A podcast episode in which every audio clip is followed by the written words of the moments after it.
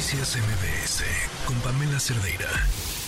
Escuchábamos hace unos momentos estas cuentas sobre mm, las personas desaparecidas que hace el gobierno en, en este afán para ir a buscarlas y dice eh, bueno, que hay algunos identificados, pero que muchos de estos identificados hay indicios, nada más que no, no, es como que tengan claro que estén eh, ahí, sino que cruzaron los datos, aparecieron en alguna base de datos como que estaban activos de alguna otra forma. Eh, entonces, pues sí, pareciera que al menos desde el discurso de, de la presidencia hay una reducción en el número de personas que estarían en el registro de personas desaparecidas. Pero nos acompaña en la línea Valentina Peralta Puga, consejera nacional de búsqueda de personas. ¿Cómo estás, Valentina? Gracias por acompañarnos. Buenas tardes, muy bien, gracias, Pamela. Pues aquí a la orden para hablar del tema. ¿Cómo entender hoy el re cómo entender el registro y cómo entender lo que dijo hoy el presidente? Bueno, la secretaria de Gobernación. Bien, eh, pues nosotros tenemos casi 13 Otros años. Datos. Ajá. Eh, en búsqueda de personas desaparecidas y atendiendo este tema. Además que hemos participado en cuatro consejos ciudadanos de búsqueda y pues tenemos como un panorama general de lo que sucede. Lo que nosotros podemos decir es que la Ley General de Desaparición Forzada establece qué y con qué estructura se tiene que atender este esta tragedia, esta atrocidad de la desaparición de seres humanos y que el tema de los registros es solamente una herramienta, no es eh, no es la búsqueda de personas, o sea, un registro no es una búsqueda de personas, sirve para ello, pero no es en sí mismo el fin. Lo que nosotros podemos decir es que esta ley general, que además tiene que observarse en todo el territorio nacional, sí o sí, establece que estas funciones tienen que estar realizadas por las 33 comisiones de búsqueda por las 33 fiscalías especializadas y por lo tanto por los 33 sistemas o mecanismos de búsqueda que la misma ley general establece como la estructura que tiene que atender estos temas. Este registro es una herramienta, pero este registro es alimentado por las autoridades locales y la federal, principalmente las fiscalías y las comisiones, mediante claves personales. No es que a alguien se le ocurrió subir esa información, por estos años la han estado alimentando estas mismas fiscalías y estas mismas comisiones en, la, en un porcentaje arriba del 95%. Entonces, eh, cuando nos dicen en la explicación de hoy que hay un porcentaje diferenciado entre los registros que no tienen suficientes datos para identificar, pues entonces ellos tienen ahí la huella de con qué clave entró la persona al servidor público, la persona servidora pública que entró hizo ese registro imperfecto o incompleto. Y pueden decirle, a ver, tu fiscalía de Morelos, complétame esto porque está mal. No es que ahora tengan que pedirle a la ciudadanía que lo haga, porque ellos tienen mediante el registro el rastro para poder saber qué autoridad o qué persona fue la que introdujo esos datos imperfectos y perfeccionarlos. Esto que hablan del 15% de personas localizadas, es el único dato duro que nos están dando de manera verbal, porque necesitamos nosotros, después de esta información que nos dieron hoy, que se publiquen los listados de todas estas clasificaciones, personas localizadas, personas ubicadas pero no con prueba de vida, personas sin registros, sin datos suficientes en los registros para identificarlas y registros sin indicios para la búsqueda. Pues no, los indicios los tiene que conseguir la autoridad. No es que en el registro van a aparecer los indicios para buscarla. Ese es el trabajo de las fiscalías para que investiguen y el trabajo de las comisiones para que busquen.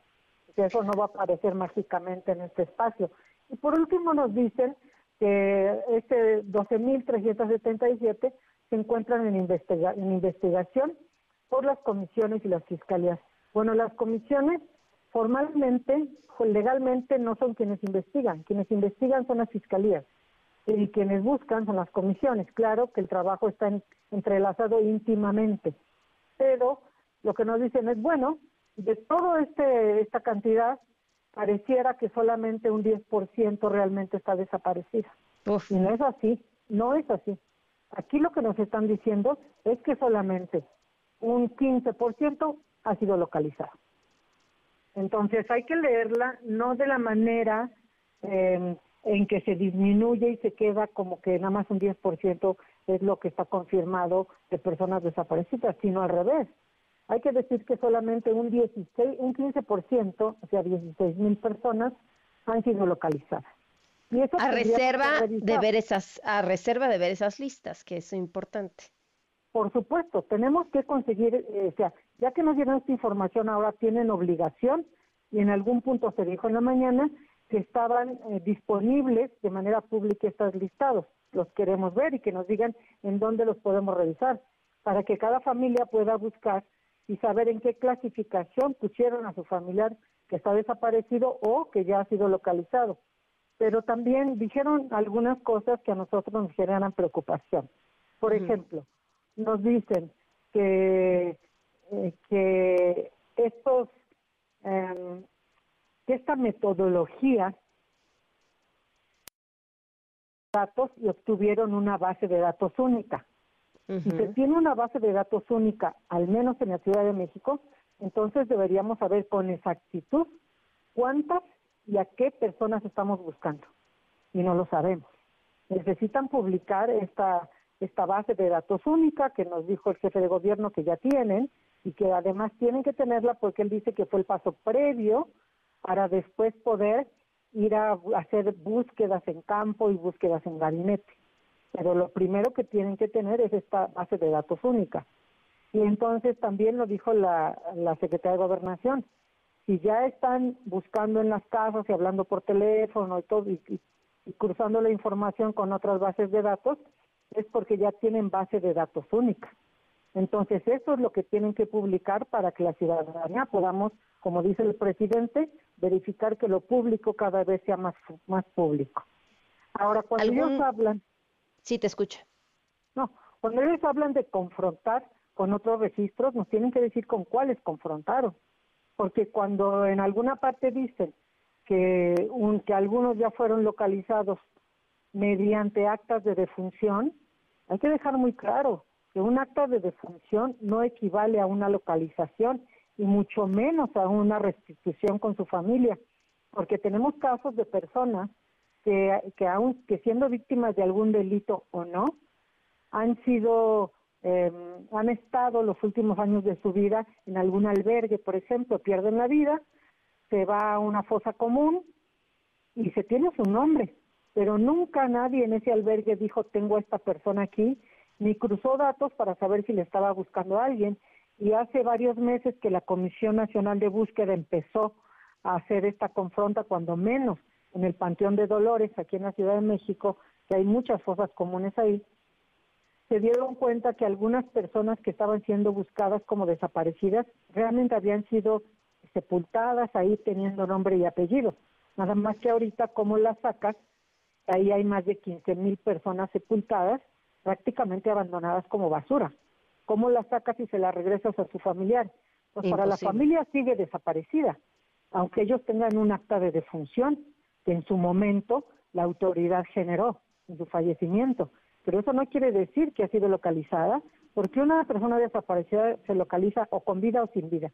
Y en cualquiera de los casos la familia necesita recibirla, recibir su cuerpo o recibir algún segmento de su cuerpo.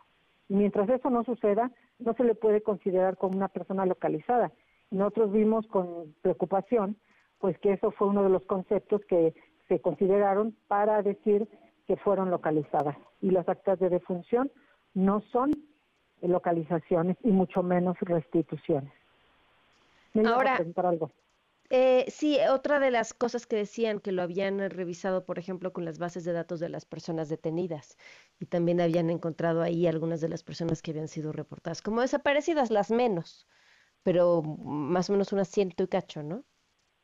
Sí, bueno, es que efectivamente a una persona, las personas solamente podemos estar de dos maneras, con vida o sin vida.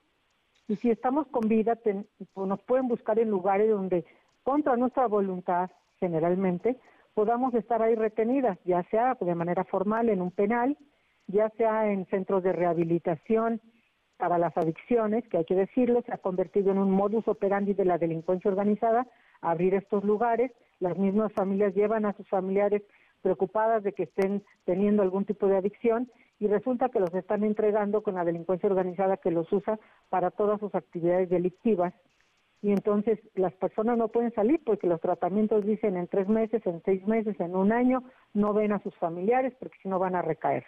Entonces también esa parte hay que contemplarla porque la autoridad tiene la obligación de regular esos centros, de supervisarlos. La Secretaría de Salud tiene que modificar sus normas que tienen ya muchísimos años y que ya no son compatibles con la realidad actual.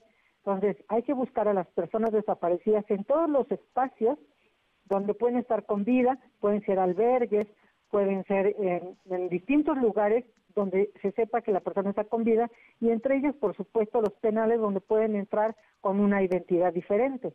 Pero hay que decir que hay algunos esfuerzos importantes de la comunidad internacional, por ejemplo, de, la Embajada de Alemania, que en, en, una reunión hace unos pocos días nos compartieron que están por entregar 300 equipos para que de manera inmediata en que una persona llega sin vida a un lugar, se le puedan tomar las huellas de los 10 dedos y de las palmas para que aunque la persona sea enviada en una fosa común, que ya no debiera ser, eh, las familias sepan que sí es su familiar. Entonces, hay esfuerzos por todos lados, nada se puede suprimir y nosotros estamos preocupados porque lo primero, la primera frase que dijo el jefe de gobierno es que las comisiones de búsqueda se crean para buscar personas reportadas como desaparecidas. Las comisiones de búsqueda, que son 33, pero si nos damos cuenta en toda la explicación que dieron, ya no volvieron a nombrar a las comisiones de búsqueda. Y entrevistando y conversando con varios titulares, nos han dicho que a ellos no se les tomó en cuenta para hacer esta búsqueda casa por casa, para formular esta estrategia, para formar parte de los equipos de búsqueda, que realmente ellos se les hizo a un lado y otras personas de otras instituciones fueron quienes desarrollaron estas actividades. Y ahí es donde nos preguntamos si la ley general en desaparición forzada establece qué autoridades tienen la facultad para ir a entrevistar, generar un reporte, informar de una localización, ¿cómo van ellos a, a formalizar ¿Cómo van a hacer legal esa información si fue una persona que no tiene ese perfil, que no es empleada de una fiscalía, que tuvieron que pasar exámenes de control de confianza, en fin, una serie de características de capacitación de información del tema específico, es un tema técnico, eh, y cómo mandan a personas que no sabemos ni siquiera su nivel de estudios y que en un momento dado, ¿cómo van a hacer valer con una fotografía, con una persona que tiene un periódico en la mano, la van a bajar de un registro cuando una autoridad ministerial no fue la que entrevistó a esa persona, porque hasta donde nos dijeron, solamente a los menores de edad, niñas, niños y adolescentes, se les está citando con un ministerio público para que verifique su, su presencia. Y todas las demás personas que no son menores de 18 años, ¿cuál es la garantía de que esa información es fidedigna si no la tomó un ministerio público que tiene características claro, legales para ello. O sea, ¿cómo vamos a validar esa información? Claro, no tiene que, y creo que es el punto más importante, sin duda, todo lo que nos estás eh, comentando. Pues Valentina, sigamos al habla. Este tema, este tema da para largo y además es, creo, uno de los más dolorosos del país de los últimos años. Te agradezco mucho que nos hayas acompañado. Gracias a ti, Pamela. Por último, decirte que es un error para nosotros que se ponga Locatel como un espacio donde puede la gente hablar y dar información, porque ese no es el camino. Que lean la ley general en desaparición antes de determinar ciertos procedimientos. Es todo. Muchas gracias.